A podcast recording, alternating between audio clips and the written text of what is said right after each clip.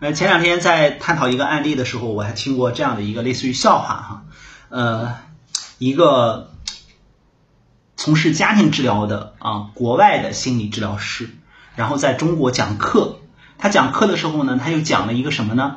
呃，讲了一个呃，在现场做了一个案例，这个案例呢是一家来的，然后呢，一个女士就跟治疗师说了她的担心。就说她现在最担心的是她的儿子了，为什么呢？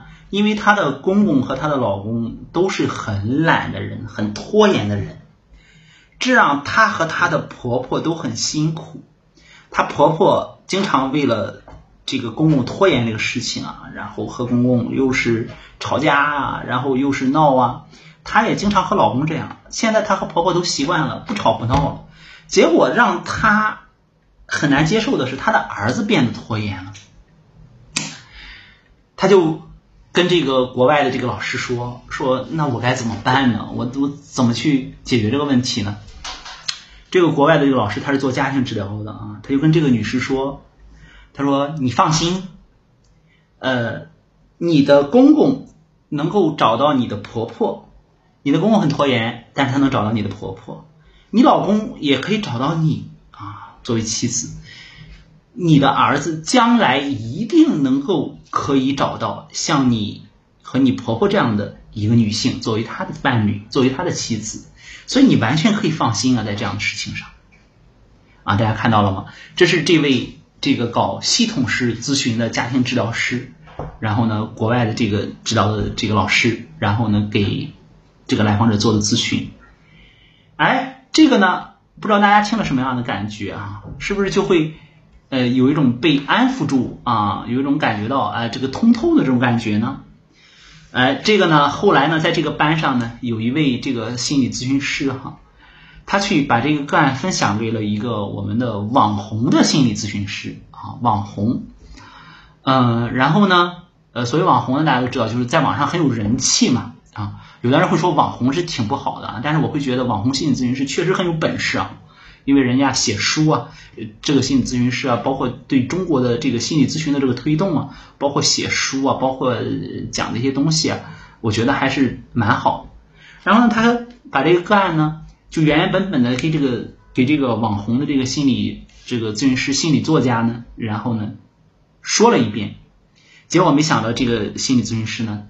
大惊失色啊，就说：“哎，这个老师怎么可以这样去跟来访者说？这不对呀！”啊，呃，那这对方就愣了哈，就是怎么不对了？他说：“明明是他，就是说这个来访者太焦虑了，他会把自己的这个焦虑投射给了孩子，让孩子变得拖延了。”而这个老师却告诉他，孩子拖延没关系啊，他会找到像你这样的呃伴侣的，这不是在助长他吗？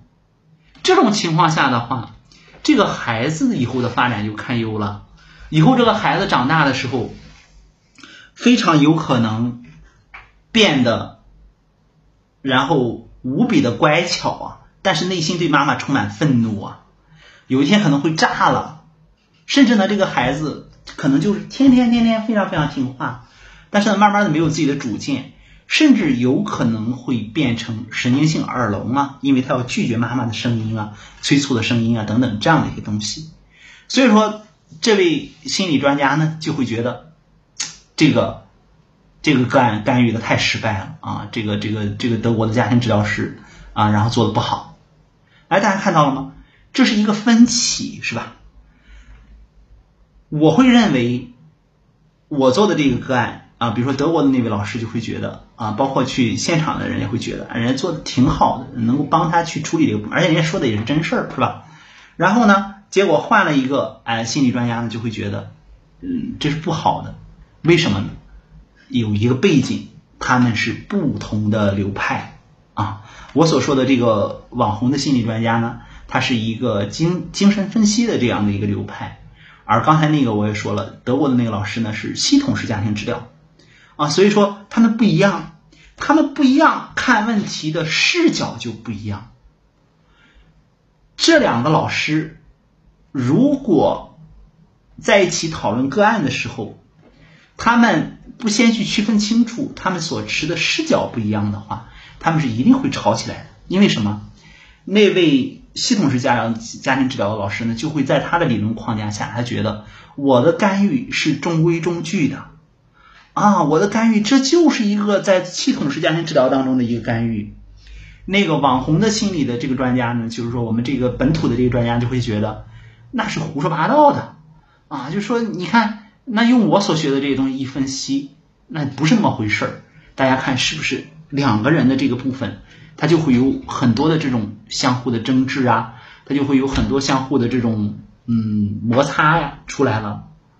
嗯，所以原因在这里，在什么地方呢？就是说我离开了我学的这个参考的框架，我就不会去看问题了啊，我就分不清哦。这原来是人家是在做系统式的治疗，还有就是，我也没有办法去确认，比如说是不是我学的这些东西适用所有的咨询啊？我现在在跟我的学生在做工作的时候，我就会要求他们至少熟悉两个以上的心理学的流派啊，至少熟悉两个以上流派，掌握呃至少掌握两种治疗的技术，比如说沙盘治疗啊、绘画治疗啊、啊释梦啊啊。才能够去真真正正的踏踏实实的给来访者做咨询，我是这样要求他们啊？为什么呢？就是说拓宽你的宽度。大家看这两个人谁错了呀？没人错，对吧？呃，只是在两个不同的视角，两个不同的角度。但是呢，你会发现，呃，如果两个人给同一个来访者做咨询的话，这两个人一定是会打起来的。为什么呢？因为他们看到的不一样。所以说。别说是心理咨询师了啊，就是我们普通人也面临这样的考验，就是说什么呢？当我所看到的和我想的和我过去的经验不一样的时候，我有没有能力来吸收它？这是非常关键。就说我愿不愿意放下我所学的那些东西，我所认为的那些东西，去吸收现在的这样的一些正在。被认可的这样的一些理念啊，然后呢，来进步，来学习，这就是一个人的内在的，舒老师说的空间感和他的承载的能力是非常关键的。